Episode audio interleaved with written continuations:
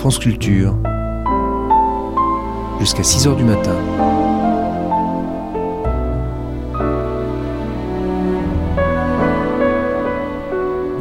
France Culture la nuit, une mémoire radiophonique. Depuis l'Antiquité la plus lointaine, dans l'entourage des dieux et accompagnant les prêtres, se tiennent des prophètes, hommes ou femmes, car les femmes également pouvaient interpréter l'avenir. Les prophètes sont avant tout des lecteurs. Ils lisent ce qui adviendra parfois dans les entrailles, parfois dans les éléments et toutes sortes de présages. Parfois, ils entendent directement la parole énigmatique du Dieu. Tous ces signes sont obscurs, mystérieux et contiennent plusieurs sens. Parmi les prophétesses, les Sibylles ont occupé un statut particulier. Elles ne sont attachées à aucun lieu précis et sont aussi des prêtresses, bien qu'elles aient été au départ liées au sanctuaire de Delphes, créé par leur dieu lui-même. Elles appartiennent en effet à Apollon, le dieu de la lumière, des poètes, de la musique, bref, des arts et de la divination. Mais comme tous les dieux, Apollon est double, il a sa part d'ombre et apporte également les épidémies. C'est le dieu des bouchers qui prend plaisir au sang de ses victimes. C'est pourquoi les Sibylles parlent un langage sibyllin.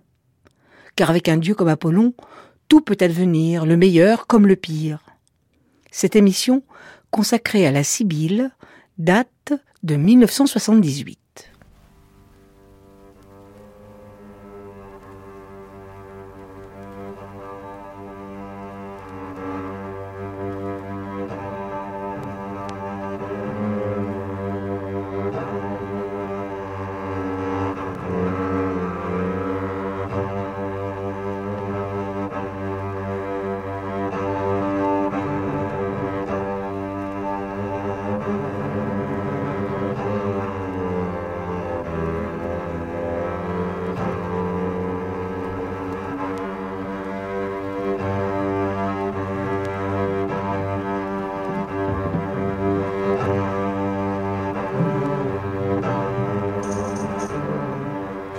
Je suis cette caverne hantée par les serpents, dont l'ombilic engendre le destin des hommes.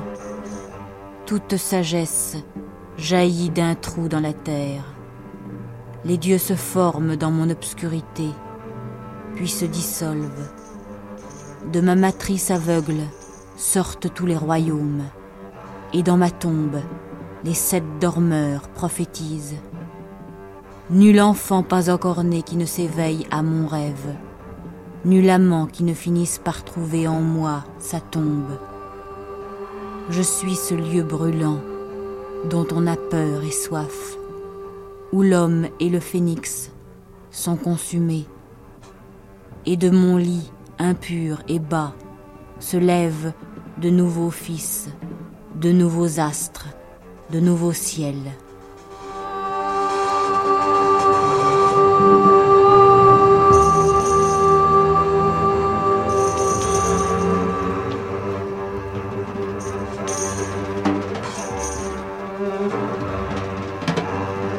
L'autre scène où les vivants et les dieux.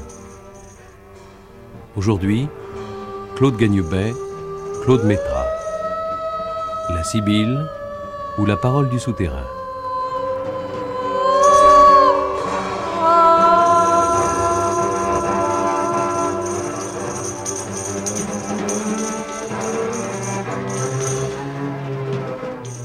Dans l'obscurité de son devenir, dans le désarroi de son présent, l'être humain a toujours quêté une parole qui lui livre le secret de ce qui, en avant du temps, s'ouvre.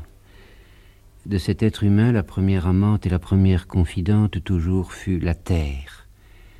Et cette terre nous parle très clairement à travers les saisons, les pluies et les soleils, et l'alternance des vents. Mais elle possède aussi un champ plus secret qui, à beaucoup, demeure indistinct ou complètement obscur. Mais l'interrogation adressée à la terre est double. Elle est à la fois extérieure et intérieure.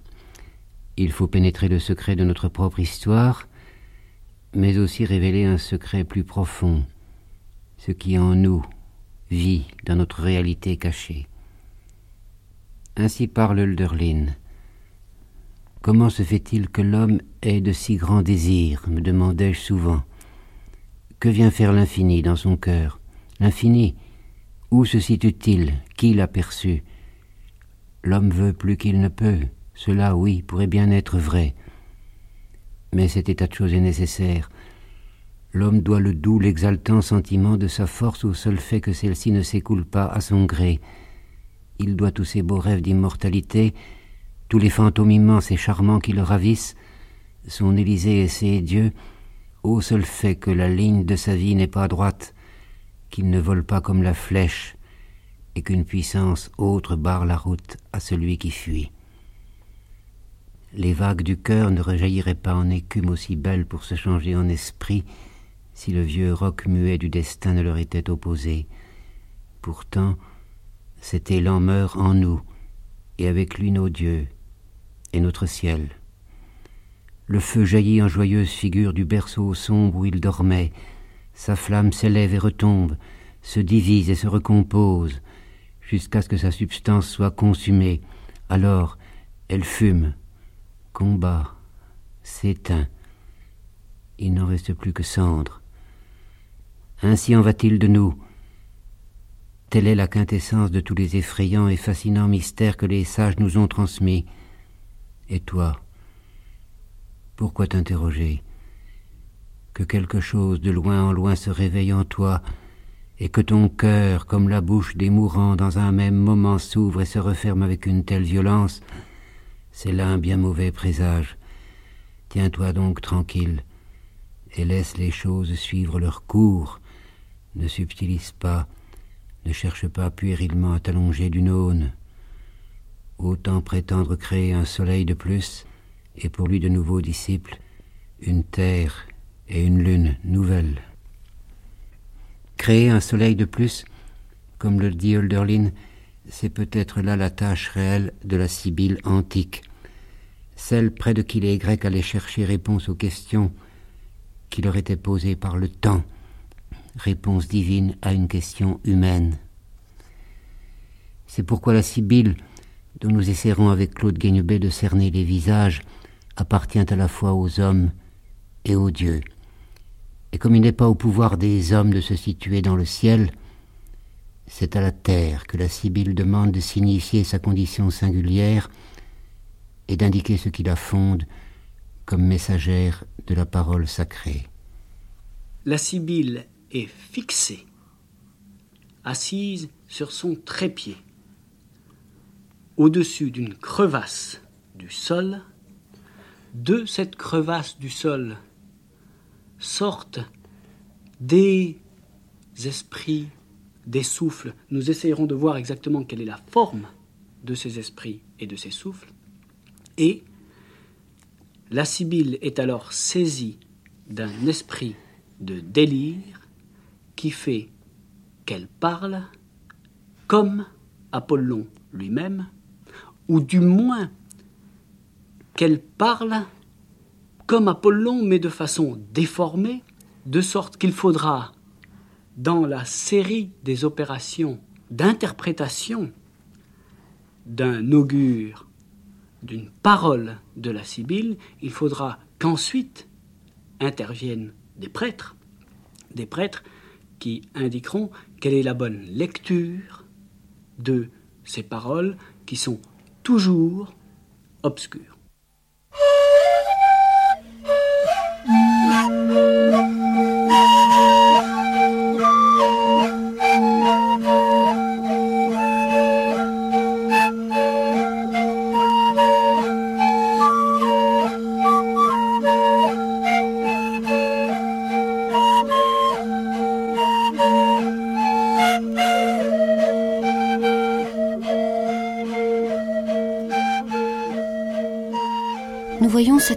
De l'âme appelée la mémoire, qui est comme la contrepartie de la divination, accomplir cette œuvre immense de retenir et de conserver les choses passées.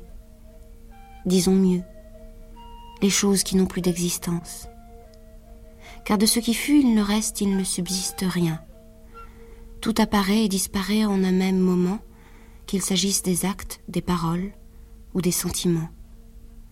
Le temps comme un fleuve emporte tout. Mais cette faculté de l'âme, par je ne sais quel moyen, parvient à saisir ce qui n'est plus pour lui conférer une forme et une substance. La mémoire, justement, nous permet d'entendre ce qui ne peut être entendu et de voir ce qui ne peut être vu. C'est pourquoi, comme je le disais, il n'est pas étonnant que l'âme, s'emparant des choses qui ne sont plus, saisisse aussi par avance beaucoup de celles qui ne sont pas encore.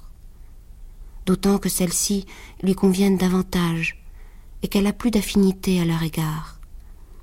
En effet, elle se jette et s'élance vers l'avenir, tandis qu'elle se dégage des faits passés et accomplis et n'y tient que par le souvenir. Cette faculté est donc innée dans les âmes, mais dépourvue de clarté, elle ne leur fournit que des images indistinctes.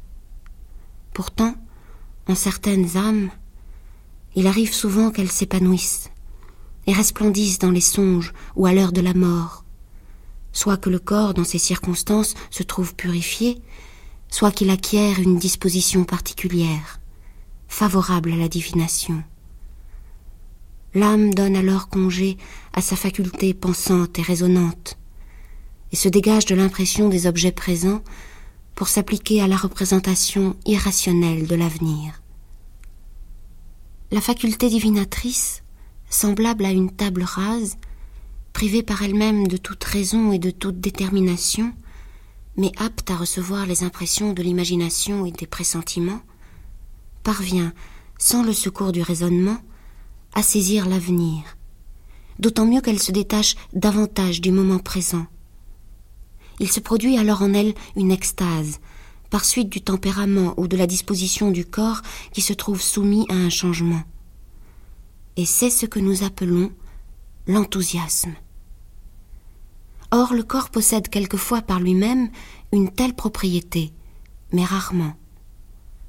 C'est la terre qui fait jaillir pour les hommes les sources de nombreux états particuliers, les uns extatiques, maladifs ou mortels, les autres sains, utile et salutaire, comme cela apparaît clairement à ceux qui en font l'expérience.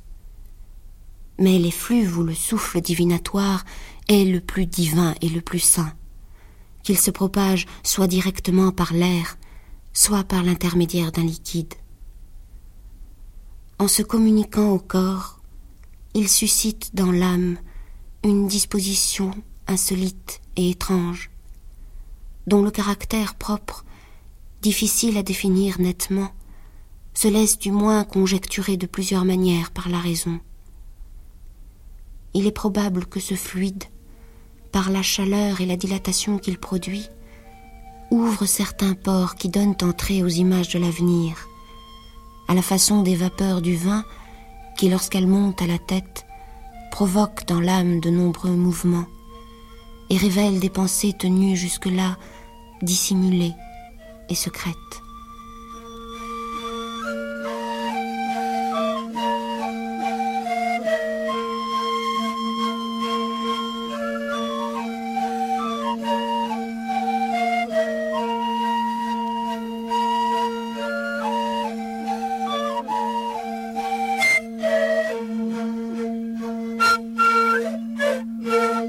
Ces paroles obscures, elles naissent donc de la profondeur même de la Terre.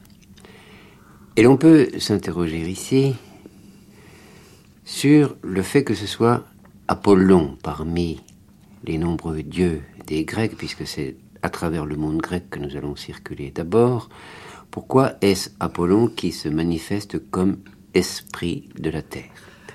Vous savez que Apollon, au moins à Delphes, a commencé par remplacer un oracle après une longue lutte euh, à laquelle on peut donner un sens euh, mythique, qui est la lutte contre le serpent Python, a remplacé un oracle souterrain et que c'est lui qui ensuite envoie ces effluves enthousiasmants qui vont euh, agir sur la Pythie ou sur la Sibylle. Nous avons bien d'autres emplacements, euh, soit dans la Grèce euh, elle-même, soit en Asie mineure, où des oracles de type sibyllin existent. Ce sont toujours les mêmes types de lieux. C'est-à-dire que ce sont généralement dans des emplacements qui sont euh, d'anciens volcans, des solfatares, des endroits d'où sortent des vapeurs sulfureuses, et là, des femmes saisies de l'esprit qui sort en effet de sous la terre se mettent à délirer. Des femmes, la plupart du temps, bien que dans les légendes sur l'origine de cet usage de la Pythie à Delphes, on affirme que la première fois, c'est un berger qui, tout simplement, en se promenant sur le site de Delphes, tombe dans une crevasse et que lorsqu'on le retire de cette crevasse, il délire. Et c'est ainsi que l'on découvre que à cet endroit-là, un certain esprit sort du sol et que cet esprit peut animer ceux qui se trouvent au-dessus de cette crevasse. Les prêtres, les théurges de Delphes s'interrogent beaucoup sur la nature de cet esprit qui sort du sol. Les traités que nous possédons, euh, qui sont les plus précieux à ce point de vue-là, sont les traités de Plutarque. Plutarque était prêtre, grand prêtre à Delphes, à une période où l'ensemble des oracles commençait à tarir, car c'est l'expression qui est utilisée, où on dit lire de moins en moins comme s'il y avait une usure de l'esprit de la terre. Alors, on s'interroge. On s'interroge d'où provient l'usure. Euh, dans une perspective qui est très proche de la perspective euh, stoïcienne, la première hypothèse qui nous est indiquée dans le traité sur la cessation des oracles, la première hypothèse, eh bien, c'est en effet que les fissures du sol se referment peu à peu et que cet esprit ne passe plus. La Terre refuse de parler aux êtres. La Terre refuse en effet de, de laisser passer cet esprit mantique, cet esprit prophétique. La seconde hypothèse, c'est qu'il y a une modification dans, et une modification très importante dans la façon même dont la Pythie, qui deviendra très vite la Sibylle, parle aux hommes. Par exemple, on remarque qu'autrefois, elle parlait toujours en vers, et que maintenant, elle parle en prose, qui est une forme moins noble, et que cette prose contient très souvent des erreurs, des erreurs de syntaxe, que c'est une prose pauvre, que c'est euh, en quelque sorte que la pitié a perdu le beau langage. Et l'on s'inquiète beaucoup. Du moins, les rationalistes, car il y en avait déjà, s'inquiètent beaucoup et y voient une preuve que Apollon ne parle plus, que c'est véritablement euh, ces femmes, que l'on considère même parfois comme malades, qui parlent, mais qu'Apollon, qui est tout de même associé aux muses, ne peut pas parler un langage aussi décousu et aussi obscur. Au contraire, répondent les mystiques à cette même époque, et la discussion se prolonge assez longuement dans les traités de Plutarque, au contraire, la meilleure preuve que ce n'est pas l'homme, ou du moins dans ce cas-là précis la femme, qui parle, mais Dieu qui parle par sa bouche, c'est que ces paroles ont quelque chose d'incohérent. Et vous savez que l'apparition du mot même de Sibylle, la plus ancienne que nous possédions, est dans Héraclite d'Éphèse, qui parle de l'obscurité de ce que dit la bouche de la Sibylle. Et Héraclite, comme vous le savez, était le maître de la parole oblique, de la parole obscure. Donc sur ce point, on s'interroge et au fond, on se pose une question qui est quasiment une question, euh, disons, dont l'image pourrait être musicale. C'est-à-dire, pour qu'il y ait une bonne transmission de la parole d'Apollon, ou du moins des intentions d'Apollon, car Apollon n'est pas du domaine de la parole, il faut qu'il y ait à la fois cet esprit mantique, mais aussi il faut que l'instrument qui transmet ce souffle soit en bon état. Premièrement, on insiste toujours sur la virginité de la Sibylle. Les Sibylles, qui sont soit jeunes, soit vieilles, doivent être vierges.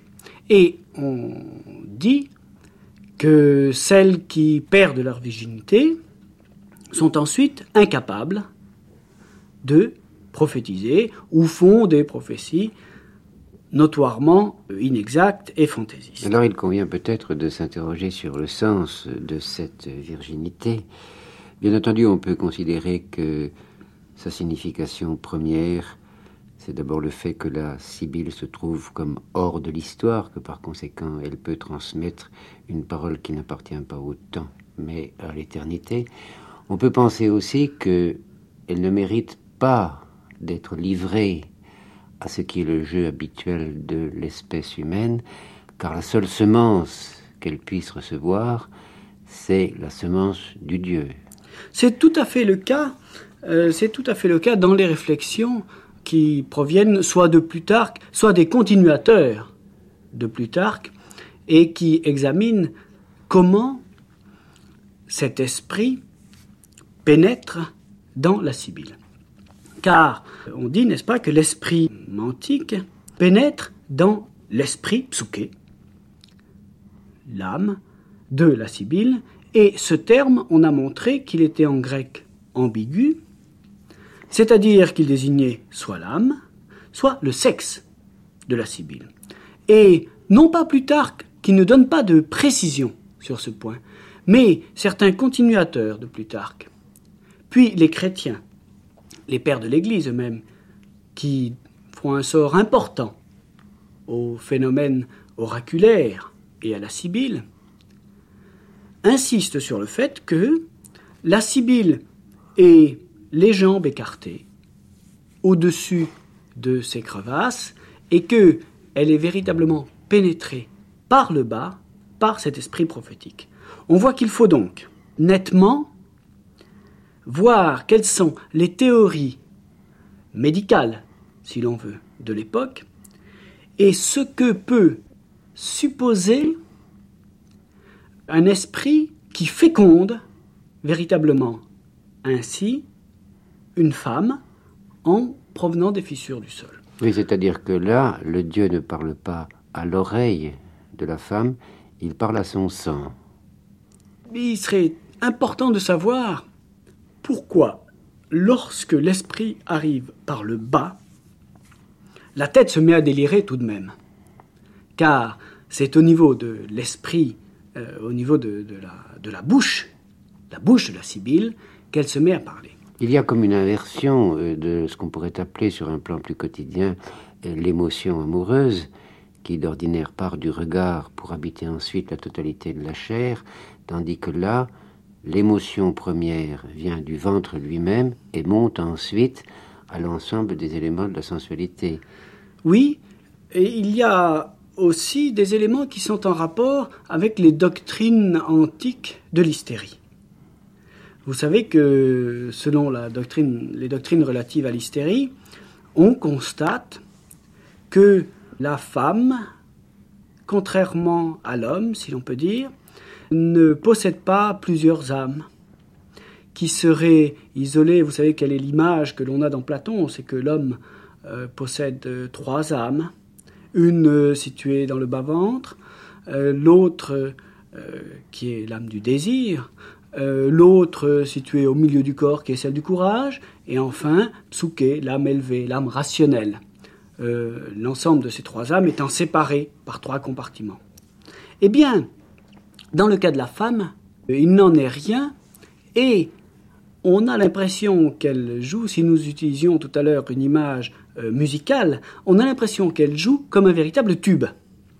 Un tube qui serait soufflé véritablement par le bas et qui tout simplement se mettrait à vibrer par la bouche en haut. C'est-à-dire que c'est la flûte d'Apollon.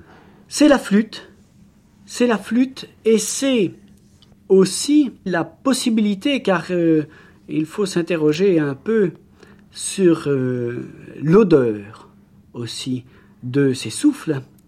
C'est aussi la possibilité, qui est attestée souvent chez les médecins, de guérir la femme par de bonnes ou de mauvaises odeurs qui sont situées soit en bas sous son corps, soit au-dessus de son corps, car en attirant l'âme par les bonnes odeurs, par exemple au niveau du nez, on va provoquer une ascension de l'âme. Au contraire, en la repoussant par le bas, par les mauvaises odeurs, on va aussi provoquer une ascension de l'âme. Et il y a là tout un système assez complexe que l'on va retrouver dans des traités antiques sur euh, les maladies des jeunes filles, les maladies des vierges.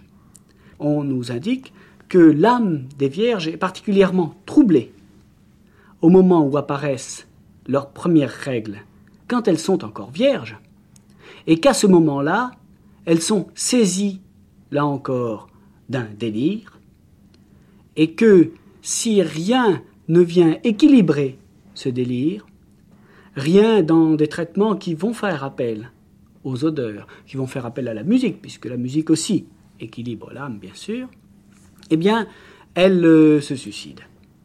Ce qui est très curieux, c'est que déjà, les théurges sont, à Delphes même, très conscients du fait que ce type de délire peut s'orienter vers ce que nous appellerions maintenant la maladie psychiatrique ils savent que euh, autant certaines femmes peuvent impunément, pendant des années, ainsi prophétiser, autant pour d'autres, l'instrument qu'elles forment n'est absolument pas en adéquation avec ce souffle et elles euh, deviennent folles, véritablement.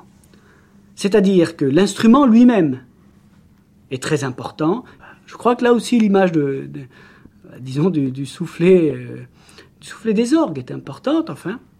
Et on nous cite le cas, là aussi dans les traités de Plutarque, d'une jeune fille que l'on avait amenée à remplir ce rôle de Sibylle contre son gré. Elle donne un certain nombre d'oracles, non seulement complètement incohérents, car de toute façon la cohérence est donnée par l'interprète, mais euh, elle tombe au bout d'un moment dans une sorte de, tristesse, euh, euh, puis de coma, dont elle ne sort pas, et finalement elle meurt. Et on y voit la preuve que là, nous sommes au niveau d'un, vous voyez exactement comme un instrument qui serait brisé, qui serait brisé par un certain souffle, car ces caractéristiques, euh, disons, acoustiques même, ne sont pas en rapport avec le souffle qui doit l'animer. Je pense que les autres euh, Sibylles, celles qui résistent, subissent tout de même de la part d'Apollon une, euh, une tension qui est la tension de tout instrument musical là encore. On nous les décrit écumantes. Plus tard, dans un texte comme celui de Virgile, qui est peut-être le plus connu, on nous décrit le dieu chevauchant et tenant avec les reines la bouche écumante de la Sibylle de Cume. Là, euh, nous avons une idée qui est, disons, incompréhensible pour l'Occident, jusqu'à ce qu'il découvre des phénomènes qui sont les phénomènes de possession, les phénomènes de possession euh, que l'ethnologie connaît bien, et où les dieux chevauchent véritablement les personnes qu'elles font euh, parler en leur nom. Vous savez que nous avons des descriptions euh, traditionnelles, classiques à ce point de vue-là, dans tout le candomblé du Brésil. Oui, mais ce qui caractérise la Sibylle, c'est que en dehors de ces crises de possession, elle ordonne, elle domine tout ce royaume dans lequel la parole à un moment donné va intervenir, alors que la Vierge qui est soumise à ce que les Grecs appelaient l'hystérie, c'est-à-dire à une soif de la matrice, qui finalement conduit normalement euh, dans une bonne guérison à l'accomplissement de la sensualité la plus ordinaire, la pitié, elle, domine cette terre elle est simplement offerte en permanence, enfin, quand le moment est favorable, à la parole possessive du Dieu. Oui, là on peut dire qu'elle est dans la position plutôt des, prêtresses de l'ensemble des religions à possession. C'est-à-dire euh, qu'elle trouve, en effet, au bout d'un certain temps, un équilibre absolu et je crois que indiscutable dans cette possession par le Dieu, dans cette possession par Apollon.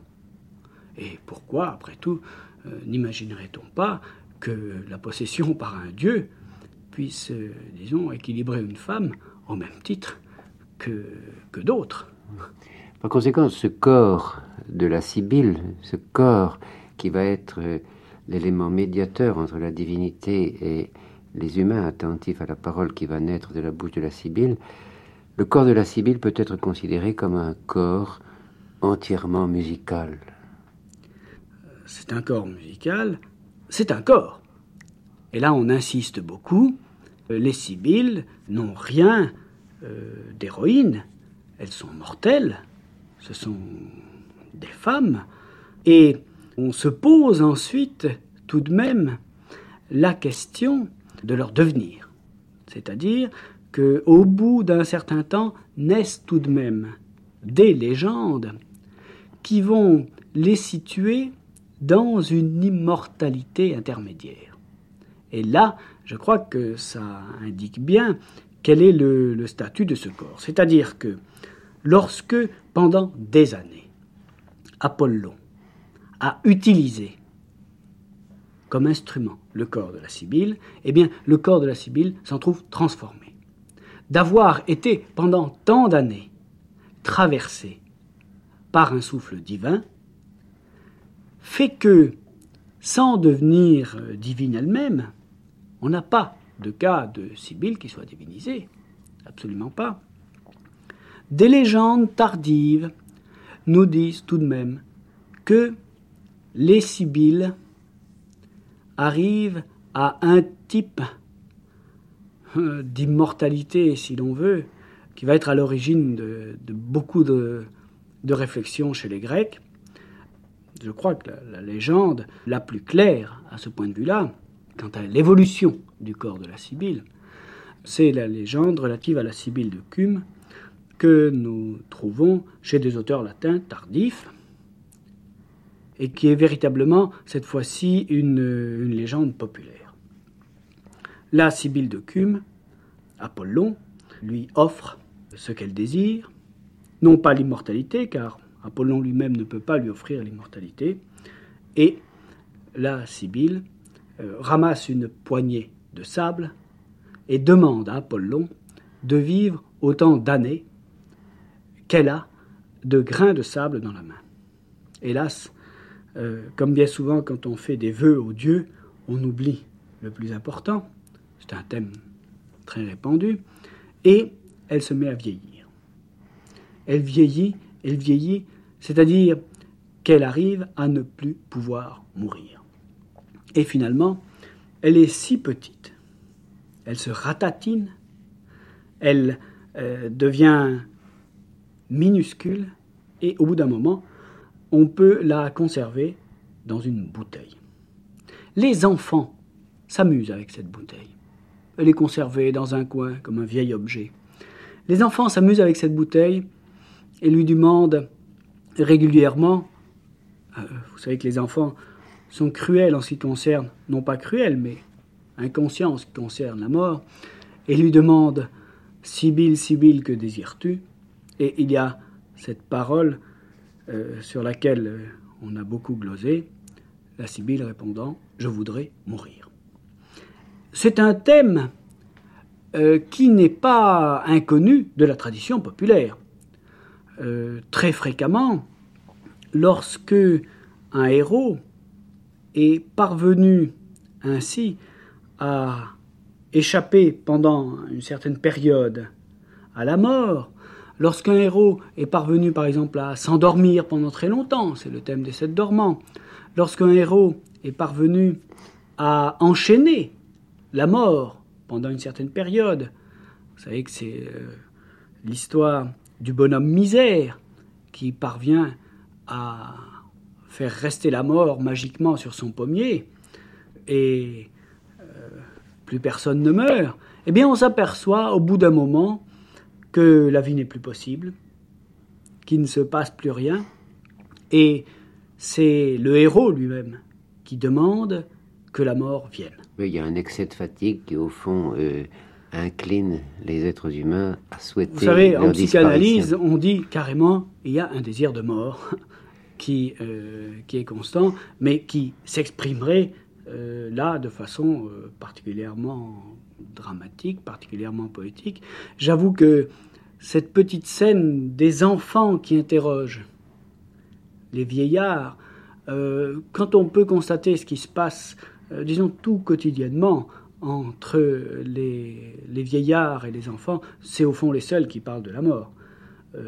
il n'y a que, il n'y a que de petits enfants pour vous demander dit Pépé, euh, quand est-ce que tu meurs Est-ce que tu meurs euh, euh, Où est-ce que tu vas Etc. Vous savez que c'est des questions qui sont tabouées chez nous et que le langage sur la mort saute sûrement une génération, ce qui, dans cet épisode relatif à la cibule de Cume, est évident.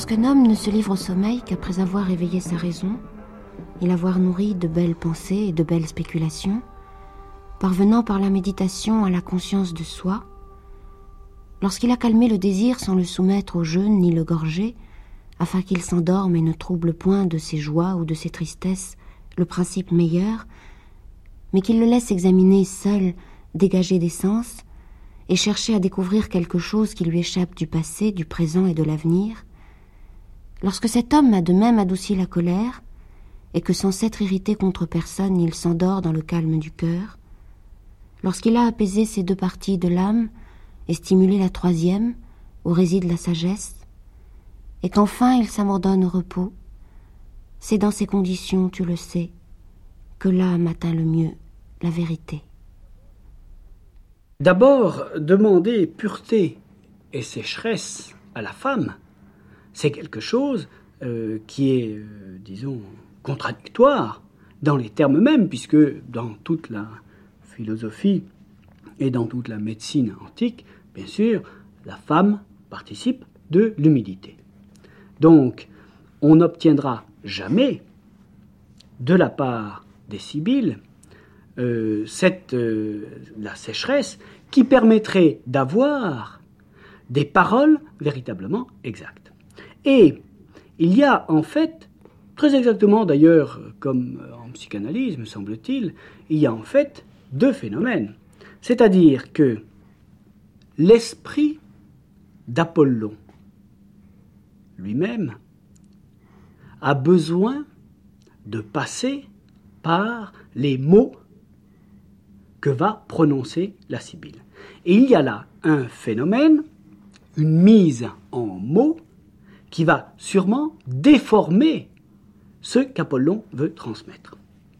Et le travail des augures sera de détravailler ce qui a été fait par la Sibylle, c'est-à-dire de remonter cet aspect oblique de l'oracle d'Apollon, Apollon est appelé l'oblique, de prendre une oblique symétrique et inverse, de façon à revenir au discours primitif d'Apollon. On peut penser que le discours primitif d'Apollon, la première parole, avant la parole, était au fond un signe purement musical, c'est-à-dire que le Dieu pouvait s'adresser aux hommes simplement par l'intermédiaire de sons comparables à ceux euh, dont la nature nous donne l'image, et que le mot, à un certain moment, est devenu nécessaire à partir du moment où la parole, telle que nous la connaissons aujourd'hui, est devenue comme le centre de la relation entre les hommes et par conséquent le centre aussi de la relation entre les hommes et les dieux.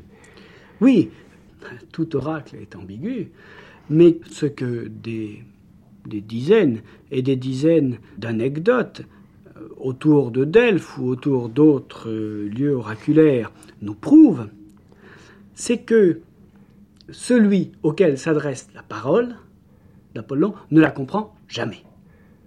On explique ensuite qu'il aurait dû comprendre, qu'il aurait dû entendre l'oracle d'une certaine manière. Mais par définition, l'oracle lui est adressé d'une façon telle qu'il va être trompé.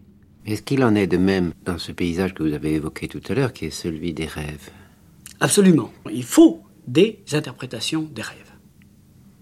Le rêve lui-même, et là, euh, dans toute la théorie antique, on n'attend pas la psychanalyse, bien sûr, le rêve lui-même a besoin d'interprètes.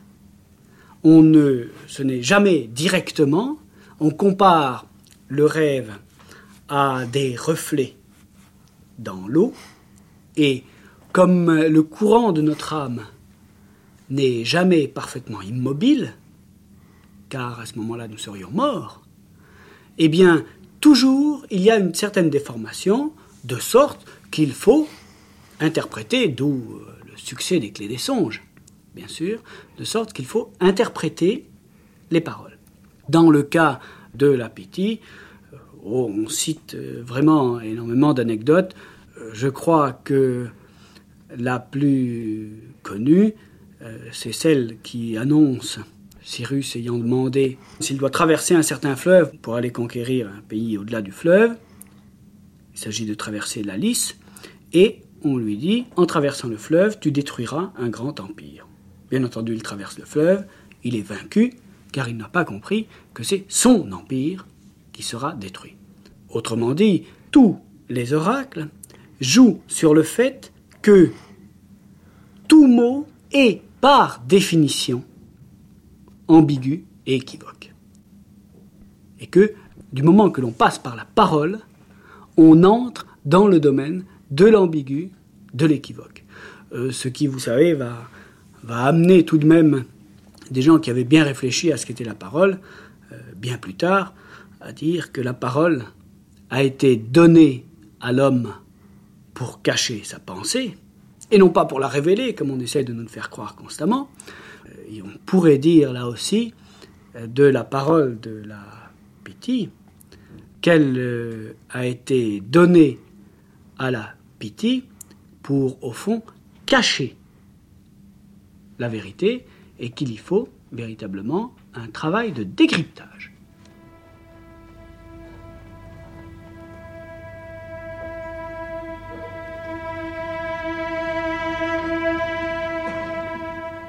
Le local où l'on fait asseoir ceux qui consultent le Dieu s'emplit non pas fréquemment ni régulièrement, mais à intervalles fortuits d'une odeur et d'un souffle agréable, comme si des exhalaisons, comparables aux plus suaves et aux plus précieux des parfums, s'échappaient du lieu sacré, ainsi que d'une source.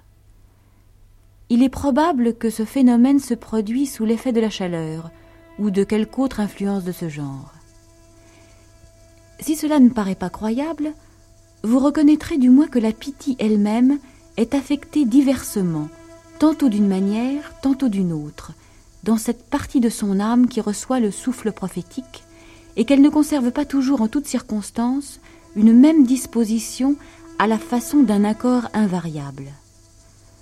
Nombreux sont les malaises et les troubles qu'elle ressent, et plus nombreux encore ceux dont elle n'a pas conscience, qui s'emparent de son corps et se glissent dans son âme. Quand elle en est remplie, il vaut mieux pour elle ne pas aller là-bas, plutôt que de s'offrir au Dieu non pas complètement pur, comme un instrument bien accordé et harmonieux, mais malade et agité.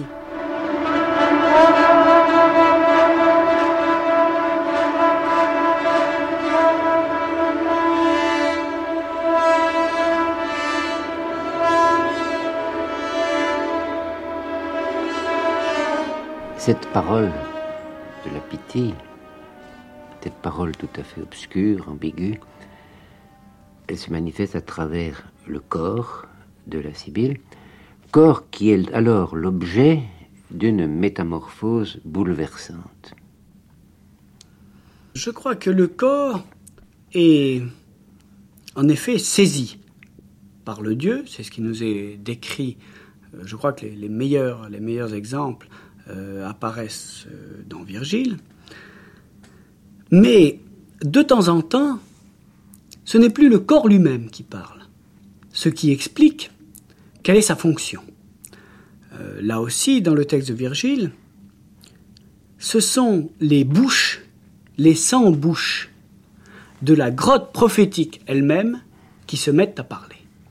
Autrement dit, on pourrait imaginer une période de la divination par oracle, où on n'avait même plus besoin d'intermédiaires, où cette femme qui vit dans des grottes, qui est souterraine, est l'équivalent exact de la grotte elle-même. Ce sont les bouches de la terre qui parlent. C'est-à-dire que là, l'individualité de la Sibylle est complètement effacée. Elle n'est plus une femme, elle est un être complètement identifié à la caverne, par conséquent à l'habitant privilégié de la caverne qui est le Dieu. Oui, et on pourrait même dire un être enterré.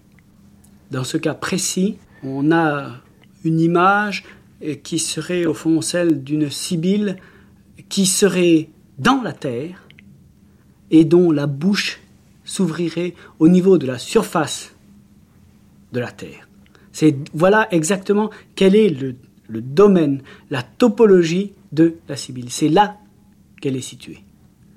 Ce, euh, qui explique que euh, constamment les lieux euh, soient évoqués comme des crevasses. Dans le cas de, de Virgile, c'est une immense grotte ténébreuse. C'est le sol, véritablement, le sol qui parle vous savez que la possibilité pour la terre d'ouvrir des bouches et de parler directement par ses bouches, c'est ce qui justifie une expression, comme l'expression biblique, la terre criera pour réclamer le sang. La terre elle-même ouvre des bouches pour demander la, la restitution du sang du juste. Eh bien, c'est cette même image que nous avons avec euh, l'ensemble des oracles sibyllins. De sorte que il faudrait peut-être aller plus loin et se demander si en effet les sibylles elles-mêmes ne sont pas la personnification même, cette fois-ci d'oracles naturels, c'est-à-dire que ceux que l'on interrogeait au départ ce n'étaient pas les bouches de la terre. Les sites dans lesquels on retrouve les sibylles, des sites volcaniques, le plus souvent, correspondent très bien à cela, et vous savez que partout dans le monde, on peut encore en observer actuellement, on interroge les volcans. Oui, c'est-à-dire la manifestation de ce feu central qui est l'image même de la vie. La manière même dont un volcan parle. Vous savez, on a pu, moi j'ai pu entendre, euh, pas directement, mais à travers, à travers des, films, on voit très bien, on voit très bien que euh, les volcans ont une voix, ont une voix qui, qui, est lointaine, mais aussi proche, et toute une série de petites bouches euh, par lesquelles le souffle sort, mais aussi par lequel le son sort en sifflant plus ou moins fort de temps en temps, en faisant des, euh, des bulles plus ou moins fortes, enfin l'ensemble, l'ensemble est, véritablement une voix. Il nous faut ici, euh, Claude Gagnebé, nous reporter directement à la représentation la plus complète, la plus brillante que nous ayons de l'oracle de Cume, celui que Virgile nous donne au sixième livre de l'Énéide. Entrer dans ce texte en montrant comment les figures qui l'habitent concourent toutes à définir ce visage singulier de la Sibylle et de la relation absolument fondamentale nécessaire qui existe entre elle et les humains qui viennent la consulter. Aîné s'interrogeant sur le destin de son peuple et sur l'avenir de l'aventure qu'il est en train de vivre depuis qu'il a quitté Troie, Aîné se dirige vers Cum.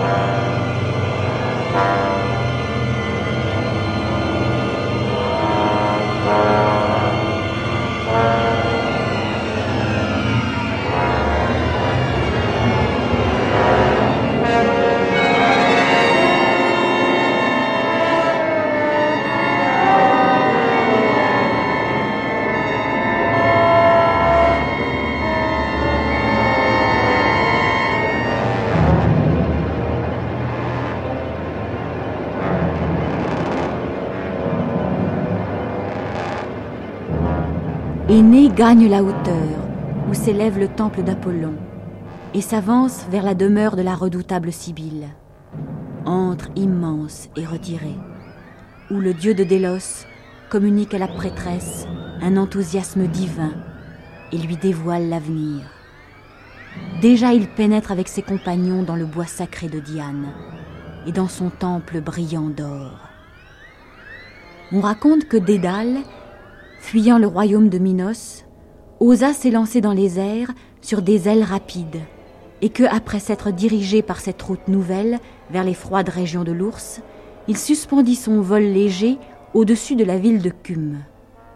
Dès qu'il fut descendu sur la terre, il consacra ses ailes à Apollon et lui bâtit un temple immense.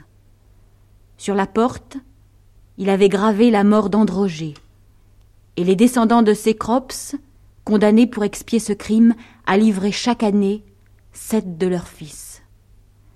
On y voit l'urne fatale d'où sortaient les noms des victimes. Vis-à-vis, au-dessus des flots, s'élève l'île de Crète. Là sont représentées les infâmes ardeurs de Pasiphae pour un taureau et sa furtive union, d'où naquit un monstre à double forme, le Minotaure, fruit d'un exécrable amour. Là aussi figure le merveilleux labyrinthe, avec ses inextricables détours. Mais, touché de la vive passion d'Ariane, Dédale éclaircit lui-même le mystère de ces routes sinueuses, en guidant avec un fil les pas incertains de Thésée. Arrêtons-nous à ce prélude qui va ouvrir sur les révélations de la Sibylle. Interrogeons-nous sur la présence ici de Diane d'abord et ensuite de l'aventure de Dédale. Oui, je crois qu'il faut faire un commentaire de Virgile où nous nous interrogerions sur la cohérence de cette légende, de ce mythe de Dédale ici situé. Ce n'est pas rien que l'antre de la Sibylle de Cume soit l'endroit précis où Dédale, après son vol, a posé le pied. On s'attendrait même, dans des légendes plus tardives, à chercher la trace du pied de Dédale. Vous savez que dans le Haut Moyen Âge, une des grottes oraculaires les plus célèbres, un des pèlerinages oraculaires les plus célèbres, c'est celui du mont Gargan, là où Saint Michel a posé le pied pour la première fois. On garde dans le marbre la trace de ce pied et l'on vient pour avoir des rêves oraculaires, on vient dans la grotte du mont Gargan pendant tout le Haut Moyen Âge, puis au Moyen Âge.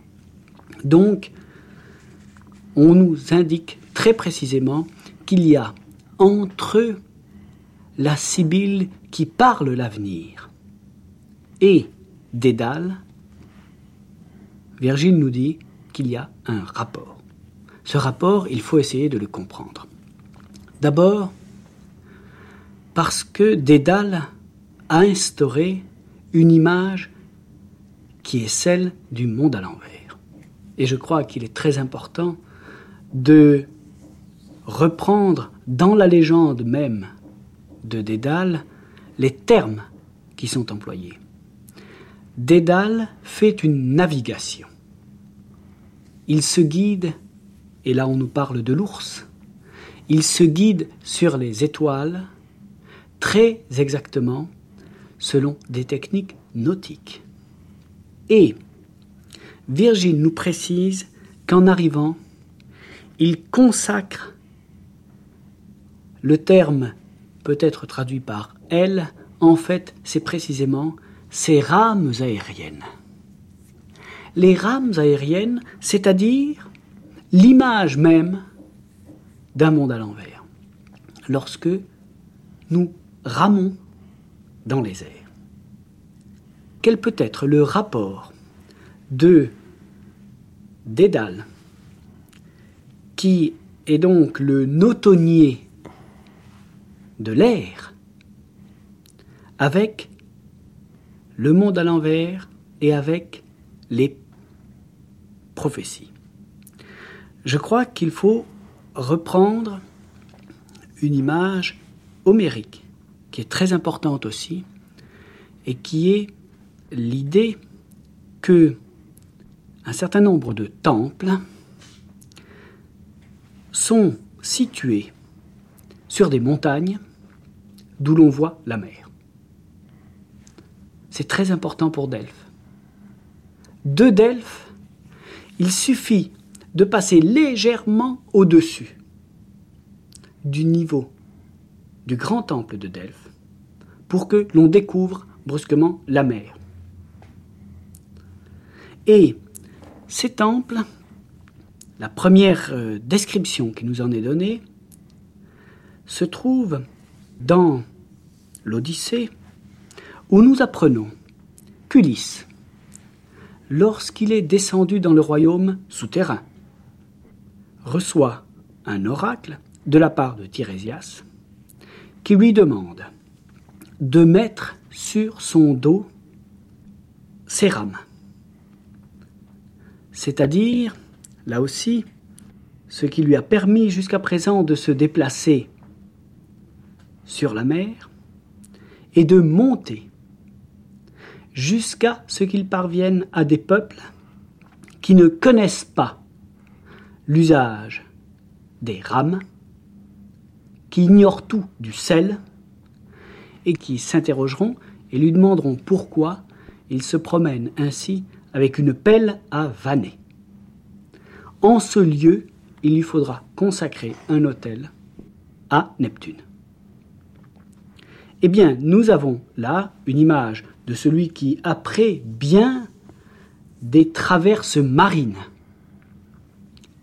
va complètement inverser ce qu'il avait fait jusqu'ici. Nous avons une image qui, vous le voyez, s'impose ici celle de ces rames aériennes, c'est-à-dire de l'expiation, de cette révolte contre les dieux,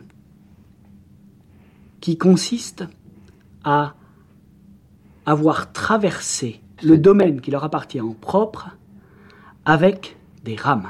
C'est-à-dire le ciel considéré comme une mer. Le ciel considéré comme une mer, c'est très exactement l'image que nous avons partout imposée comme l'image de ce monde qui bascule dans un autre temps au moment du déluge. Car à ce moment-là, on nous dit en effet que au-dessus des montagnes, on utilise les rames. Et eh bien là, au-dessus des montagnes, ce que fait Dédale, c'est qu'au-dessus des montagnes, il a utilisé les rames. Il a transporté une technique qui devrait laisser les hommes à leur niveau. Il l'a transportée dans une révolte véritablement prométhéenne, à mon sens, celle de son vol. Et si il est important de préciser ce point, c'est que ensuite Virgile nous dit, bien sûr, que la Sibylle, c'est celle qui parle l'avenir. Qu'est-ce que parler l'avenir? Si ce n'est, là aussi, faire un retournement qui n'est plus cette fois-ci un monde à l'envers dans l'espace, mais qui est un monde à l'envers dans le temps, c'est-à-dire rendre le passé présent. Il y a là une révolte contre le déroulement naturel du temps, qui est la révolte prophétique par excellence, c'est-à-dire les mots rendent présent ce qui ne devrait appartenir qu'au passé.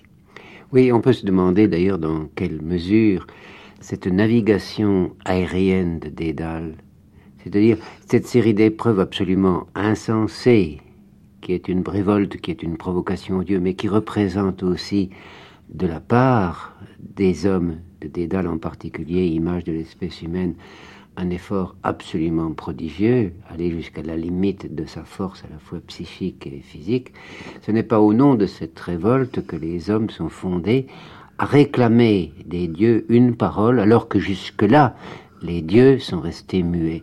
Une manière de provoquer le ciel pour l'obliger à donner réponse à l'obscurité dans laquelle les hommes se trouvent contraints. Oui, il y a là sûrement un, un thème euh, qui va avoir comme contrepartie la chute d'Icare, c'est-à-dire la vengeance des dieux lorsque celui qui les oblige ainsi à parler, vous savez que c'est le thème des oiseaux d'Aristophane aussi, car les oiseaux d'Aristophane sont ces êtres intermédiaires finalement démoniques. Et la théorie des démons est très importante dans euh, toute la théorie des oracles. Eh bien, ce sont ces êtres qui décident un jour que les dieux n'obtiendront plus les faveurs des hommes et qui décident de bâtir une cité entre ciel et terre, de façon à empêcher que désormais les prières ou les bonnes odeurs qu'envoient les hommes lors de leur sacrifice parviennent aux dieux, et de contraindre, là aussi, les dieux à libérer la paix. Oui, alors, la Sibylle apparaît là comme le territoire d'un affrontement entre les dieux et les hommes, les uns et les autres s'efforçant de provoquer une parole, une relation, car l'affrontement n'est jamais l'écrasement de l'un ou de l'autre, mais c'est une sorte de, de réponse obligée. Et c'est ce qui explique que Virgile lui-même va provoquer la Sibylle à parler dans un de ses textes euh, les plus commentés et dans lesquels les pères de l'Église reconnaîtront peut-être de manière abusive, reconnaîtront l'annonce de la naissance de Jésus dans la quatrième églogue. C'est pour cela que dès le début de la quatrième églogue, qui se terminera par le thème de l'accession au Dieu, la possibilité pour les hommes d'accéder au Dieu en parvenant auprès d'eux, eh bien, dès le début de la quatrième églogue, c'est la Sibylle, la Sibylle de Cume, très certainement, qui prend la parole pour décrire ce monde à l'envers qu'est l'âge d'or. Oui, alors dans cet affrontement, et qui lui sert de prélude, la Sibylle demande à Aîné d'abreuver la terre de sang. Elle lui dit Il vaut mieux immoler maintenant sept taureaux indomptés et autant de brebis choisis selon l'usage. je crois que là, ce sacrifice, ce sang dont la terre va se nourrir, n'est pas indifférent, pas plus que ne l'est sans doute le nombre même des victimes choisies, sept taureaux et sept brebis. Oui, là, il s'agit de tous les rites d'évocation des puissances infernales. Le modèle que prend Virgile, c'est précisément celui d'Ulysse lorsqu'il consulte, chez les Cimériens, lorsqu'il consulte Tirésias. Car pour consulter Tirésias, Ulysse creuse une fosse qu'il remplit de sang, du sang de brebis égorgées, et les âmes aussitôt accourent pour boire ce sang, car les âmes, très exactement comme les vampires, sont avides de sang. Et Ulysse interdit l'accès de toutes les âmes, car il désire d'abord obtenir la parole de celui qui n'a pas oublié ses vies antérieures, c'est-à-dire Tirésias, le devin.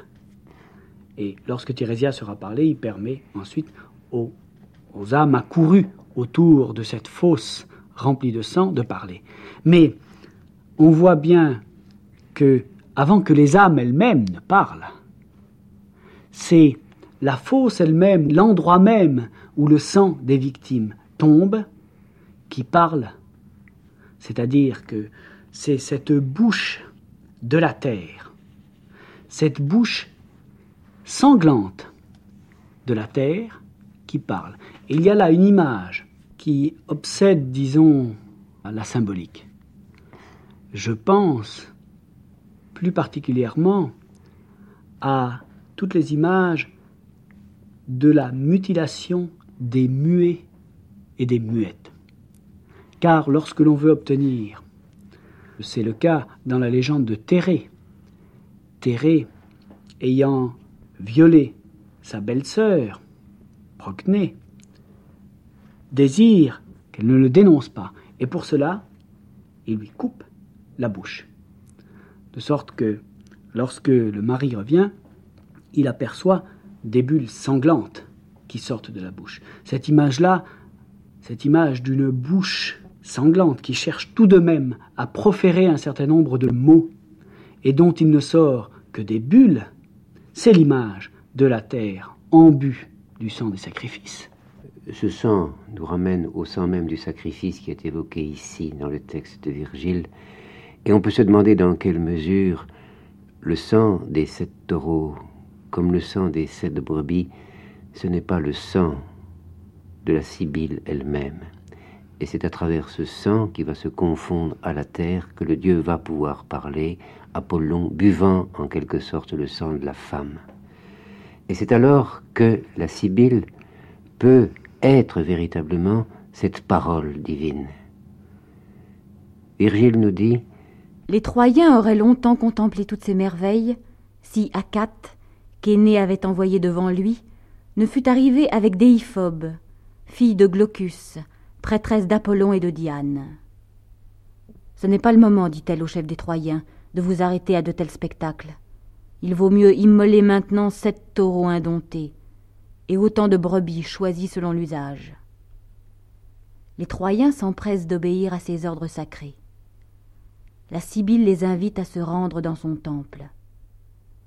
C'est un antre immense, creusé dans les flancs de la roche de Cume, où conduisent cent larges chemins, et de cent portes s'échappent autant de voix, oracle de la prêtresse. On était arrivé sur le seuil. Il est temps, dit la Vierge, d'interroger le destin. Voici, voici le Dieu. À ces mots qu'elle prononce aux portes du temple, soudain ses traits changent, son teint s'altère, ses cheveux se hérissent, sa poitrine se soulève, son cœur se gonfle de rage, sa taille paraît grandir, Sa voix n'a plus rien d'une mortelle. Le Dieu s'est approché d'elle. Il l'inspire. Et là, c'est véritablement la scène de possession dans tous les sens que le mot peut revêtir dans notre langue. Oui, la description même qui nous est donnée des effets de cette possession a quelque chose de, médical, mais dans un monde où sûrement euh, la médecine, comme vous le savez, n'était pas euh, distinguée des autres euh, sciences, et où le corps humain tout entier était censé répondre aux modifications du grand corps de l'univers. Ce qui est le cas ici, brusquement, une correspondance s'établit entre Apollon, dont on sait qu'il désigne euh, la musique, mais tout autre chose que, la musique comme nous la pensons actuellement, c'est-à-dire euh, l'ensemble de la façon dont, par la musique, l'univers est animé, et puis la Sibylle elle-même. La Sibylle se met à vibrer à la musique de l'univers. Et son corps en subit les contre-coups. Oui, alors après cette prise de possession de la Sibylle par le Dieu, elle s'adresse à Aîné en lui disant qu'il doit d'abord euh, prier Apollon, et après la prière qu'Aîné a adressée à Apollon, Virgile nous dit Cependant, rebelle encore aux ordres d'Apollon, la Sibylle furieuse s'agite violemment dans son antre pour se soustraire au Dieu puissant qui l'obsède. Mais plus elle résiste, plus il fatigue sa bouche écumante, dompte son humeur sauvage et la soumet à ses volontés. Alors les cent-portes immenses s'ouvrent d'elles-mêmes, et ces paroles de la Sibylle retentissent dans les airs. Te voilà enfin délivré des affreux périls de la mer, mais la terre t'en réserve de plus terribles. Les descendants de Dardanus viendront dans le royaume de Lavinie, n'en doute pas, mais ils se repentiront d'y être venus. Je vois des guerres, d'horribles guerres, et le Tibre écumant de sang. Tu retrouveras le Simoïs, le Xanthe et le camp des Grecs. Le Latium a déjà enfanté son Achille, né aussi d'une déesse. Et Junon, toujours acharné contre les Troyens, ne cessera de les poursuivre.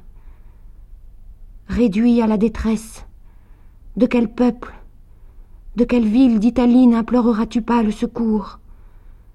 La cause de tant de maux sera encore une femme qui aura accueilli les Troyens et un hymen étranger.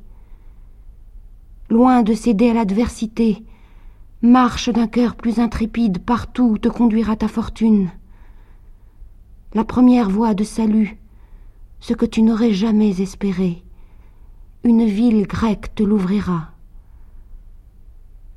C'est ainsi que la Sibylle de Cume, mugissant au fond de son antre, annonce de redoutables mystères et enveloppe la vérité de ténèbres. C'est ainsi qu'avec le frein et l'aiguillon, le Dieu excite ses transports. Puis, son délire prophétique s'apaise et sa bouche n'écume plus de fureur.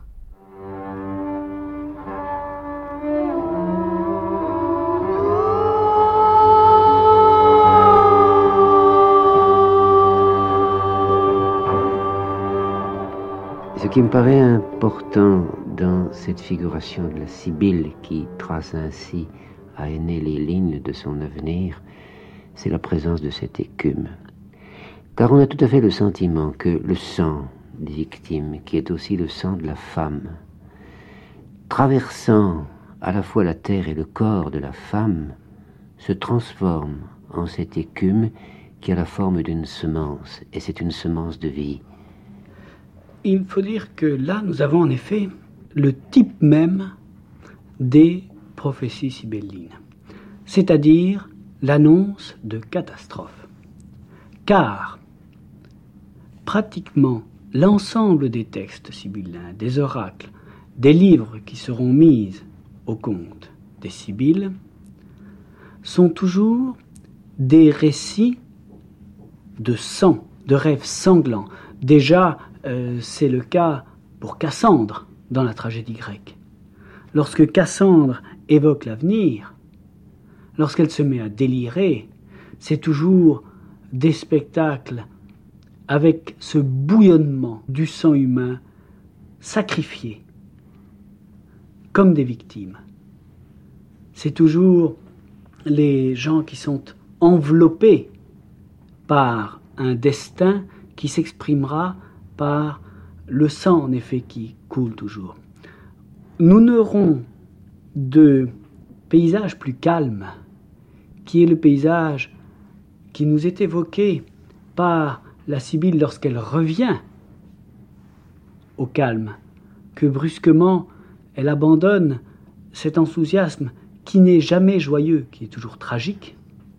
Nous n'aurons de paysage plus calme que lorsque Virgile nous évoquera par la bouche de la Sibylle la restitution des siècles par l'intermédiaire de l'arrivée de l'âge d'or, et dans la conception chrétienne qui reprendra, qui donnera un rôle très important à la Sibylle, nous aurons constamment cette alternance qui ici nous est montrée par l'attitude de la Sibylle. Oui, mais euh, j'aimerais que nous évoquions un peu ce que j'appellerais la parole écumeuse. Car chez nous, la parole écumeuse, qu'on rapproche souvent de troubles psychopathologiques, comme on dit aujourd'hui, cette parole écumeuse, elle est la véritable parole divine. Alors que nous, nous avons inventé une parole qui est une parole sèche, dépourvue d'humidité.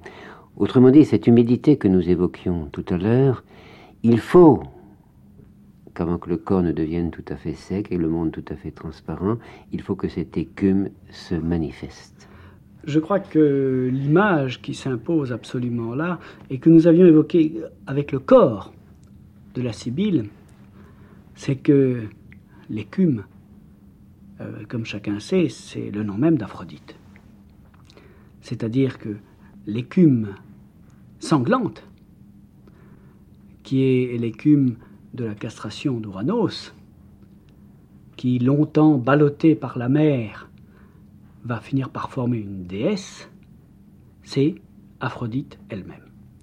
Mais nous voyons que cette écume ici, par l'intermédiaire de l'enthousiasme, c'est-à-dire de ce mouvement ascendant, de la psouké, ou ce mouvement ascendant de l'esprit en général, va surgir au niveau des lèvres. Et c'est le propre de la Sibylle de délirer dans un délire qui en effet est de type hystérique, mais qui s'exprime au niveau de la bouche. C'est-à-dire que nous avons toujours ce surgissement à partir du sol et qui va faire jaillir au niveau de la bouche ce que bien plus tard Shakespeare appellera les bulles sanglantes de la vérité. C'est-à-dire que là, c'est une véritable circulation de la semence qui se manifeste et que la parole de la Sibylle surgit du fond de la terre pour rejoindre le fait du ciel est une parole qui appartient à Eros. Oui, un Eros, en effet, un Eros ascendant. Et l'Eros lui-même entraînant tout ce sillage de catastrophes au milieu duquel traîne Thanatos.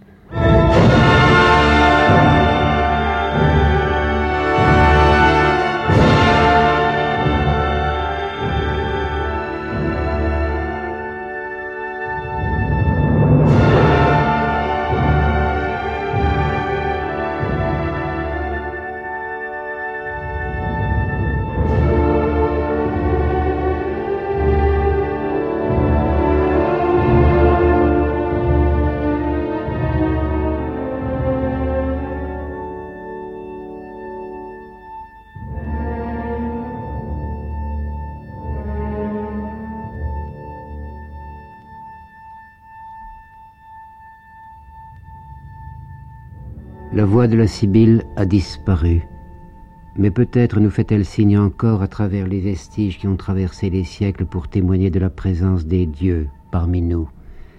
telles ces tours de Cybèle évoquées par John Cooper Powys dans les enchantements de Gladstonebury. Les tours de Cybèle avancent toujours dans l'obscurité, de culte en culte, de révélation en révélation, faites d'une substance plus durable que le granit, plus vieille que le basalte, plus dure que le marbre, et pourtant aussi immatérielle que le mystère le plus aérien de la pensée, ces tours de la mer voyageuse troublent encore les rêves des hommes quand elles se mettent en marche. Penchés sous la douleur de la vanité de tout, rongés par le ver du désespoir, ces tours tragiques se dressent encore à la surface de notre planète, oscillent encore, désolés dans le vent, et brillent encore, froides et blanches, quand revient la lune. Car les tourelles sur la tête de Cybèle sont faites de ces étranges pensées secondes, de tous les deux fois nés du monde, les pensées libérées des hommes lorsqu'ils reviennent de leur travail, et les pensées rêveuses des femmes lorsqu'elles s'arrêtent au milieu de leur ouvrage. Les forces de la raison peuvent compter les pierres de Stonehenge et chercher à deviner l'origine du Graal de Gladstonebury, mais elles ne peuvent expliquer le mystère de ces pierres, ni poser la question magique du Graal. Aucun homme n'a vu Notre-Dame des Tourelles lorsqu'elle avance sur la terre de crépuscule en crépuscule mais ces tours sensibles sont les cris qui accompagnent la naissance d'un enfantement occulte. Elle s'élève en défi à la matière, en défi au destin, en défi au savoir cruel et à la sagesse désespérée. Demeurée au sein de la dimension inconnue, le secret de ces lieux est transmis aux pas encore nés et leurs oracles aux enfants de nos enfants. Car celle que les anciens nommaient si belle, c'est en réalité cette splendide et terrible énergie par laquelle les mensonges de la grande nature créatrice donnent naissance à la vérité future. De l'intemporel, elle est entrée dans le temps. De l'innommé, elle est entrée dans nos symboles humains.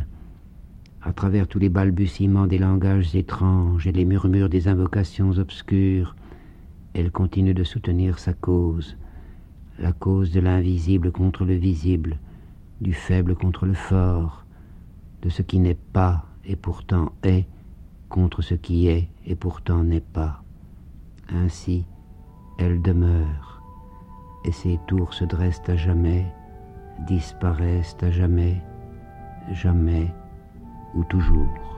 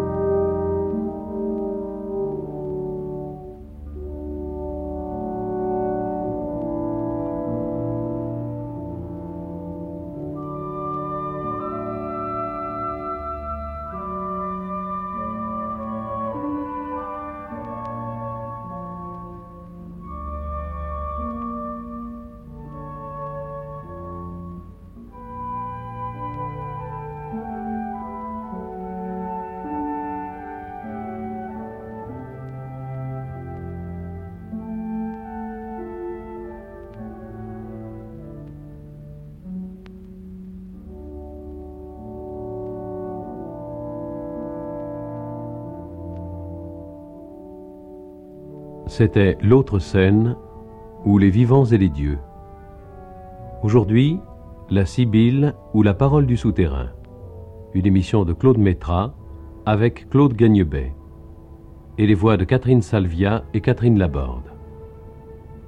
Les textes étaient empruntés à Kathleen Rains, Easy Serrante, dans la traduction de François-Xavier Joujard aux éditions Granit, Plutarque sur la disparition des oracles aux éditions Belles Lettres, Virgile, l'Énéide aux éditions Garnier, John Cooper Powys dans la revue Granit.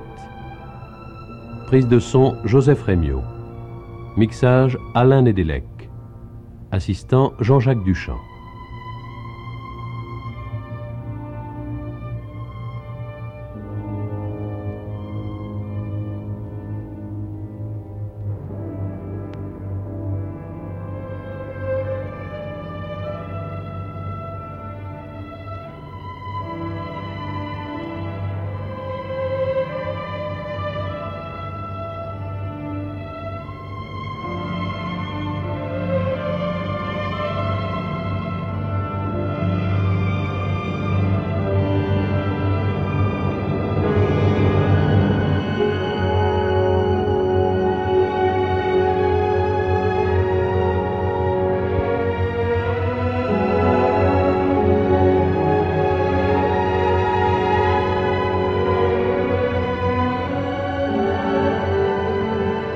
Cette émission a été diffusée pour la première fois le 4 septembre 1978.